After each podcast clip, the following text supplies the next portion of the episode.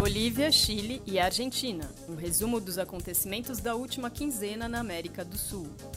Alternativas para as crianças resolverem suas próprias questões no cotidiano escolar.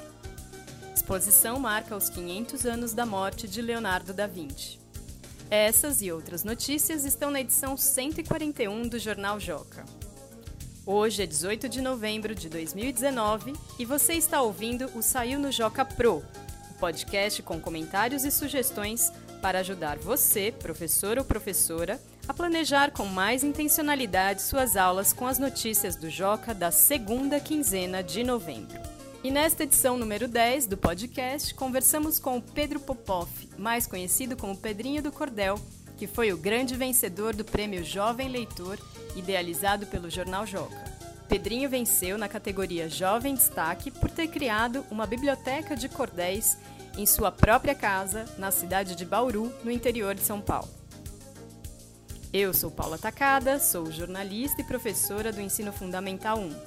Vamos às notícias. Mundo!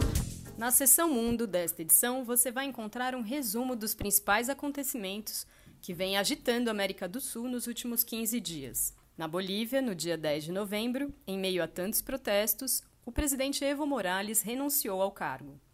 No Chile, em meio a também tantas manifestações, o governo anunciou a convocação de uma Assembleia Constituinte no Congresso para iniciar o processo de elaboração de uma nova Constituição para o país. E na Argentina, Alberto Fernandes foi eleito novo presidente. Ele e a vice, Cristina Kirchner, tomam posse no dia 10 de dezembro. Brasil! Assembleia é uma reunião que a gente faz para discutir alguns problemas da sala. A gente tem um papel que a gente escreve a crítica. A professora toda quinta-feira vai lá, pega aqueles papelzinhos e lê.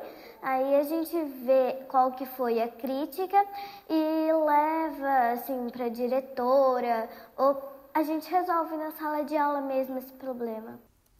Essa que você acabou de ouvir é a Heloísa Godoy, de 8 anos, contando como acontecem as assembleias de classe na escola dela. Assim como Heloísa, estudantes de outras escolas estão se mobilizando para resolver suas próprias questões. Na reportagem de Joana Cataldo, você vai conhecer a experiência com assembleias da Escola Balão Vermelho de Belo Horizonte e a atuação do Grêmio Estudantil da MF Professora Deise Amádio Fujiwara, de São Paulo. Respire fundo para dar de cara com uma exposição grandiosa. Afinal, é a comemoração dos 500 anos de um gênio.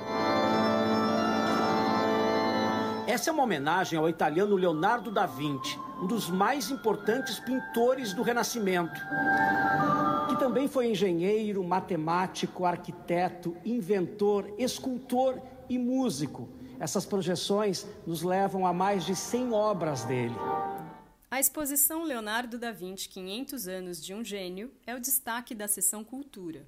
Em cartaz no Miss Experience, em São Paulo, a exposição tem como objetivo levar o público a viver uma experiência de imersão por meio de pinturas, rascunhos e documentos escritos projetados em telões de alta definição. Todos os detalhes da exposição, que vai até o dia 1 de março de 2020, você encontra na página 8.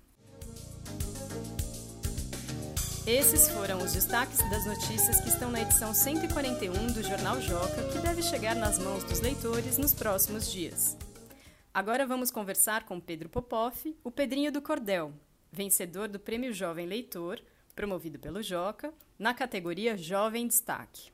Primeiramente, então, Pedro, muito obrigada por ter aceitado participar do podcast e parabéns pela, pela premiação. Prazer é meu, uma honra estar aqui, né, para falar com vocês.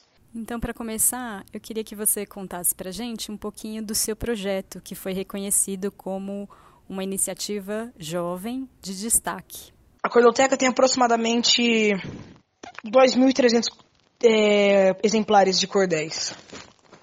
Basicamente é, compõe ela, mas sempre chega alguma coisa nova, alguma coisa diferente. E quem é o público que costuma frequentar esse espaço que você criou na sua casa? Olha, gente de todas as idades, tem muita criança que vai lá, tem muitos idosos, adultos, tem, é, pessoal de, de todas as idades. Muitos nordestinos também visitam a Cordeuteca, né? A gente não sabia que em Bauru tinham muitos nordestinos, porém a gente eles vão aparecendo lá na nossa Cordeuteca, né? É um mini centro de tradições nordestinas aqui. Como foi ter sido escolhido como um jovem destaque pelo Jornal Joca? Ah, foi uma honra, uma coisa muito legal mesmo, assim, uma experiência nova. Eu gostei muito, fiquei muito lisonjeado. E espero que mais jovens também sempre apareçam e também que alguns mais jovens deem espaço para a cultura brasileira e para a cultura nordestina também, porque no caso é muito importante divulgar o nosso, o nosso país, toda a nossa cultura também, e mostrar que aqui não é só carnaval e futebol. E quais são suas perspectivas para o futuro, seus próximos passos? O que, que você está pensando para o seu projeto mais para frente? Pretendo continuar com tudo também, com a minha parte de atuação, de ator, com a minha banda e pretendo, quem sabe, no futuro virar presidente do Brasil, né? Muito obrigada, Pedro. Parabéns novamente pela premiação. Valeu, muito obrigado. A honra é minha. Deus abençoe a todos aí, tá bom? Valeu. Essa foi a décima e última edição de 2019 do Saiu no Joca Pro, o podcast do Joca feito para professores. Mande seus comentários e sugestões para o e-mail saiunojocapro@magiadeler.com.br. As edições impressas do Joca e este podcast voltam no final de janeiro do ano que vem. Até lá você pode acompanhar as notícias diariamente no site jornaljoca.com.br, que aliás está de cara nova. Confere lá. Os áudios utilizados nesta edição são da Fundação Vitor Tivita e do Jornal da Band. Um excelente final de ano a todas e a todos e até 2020.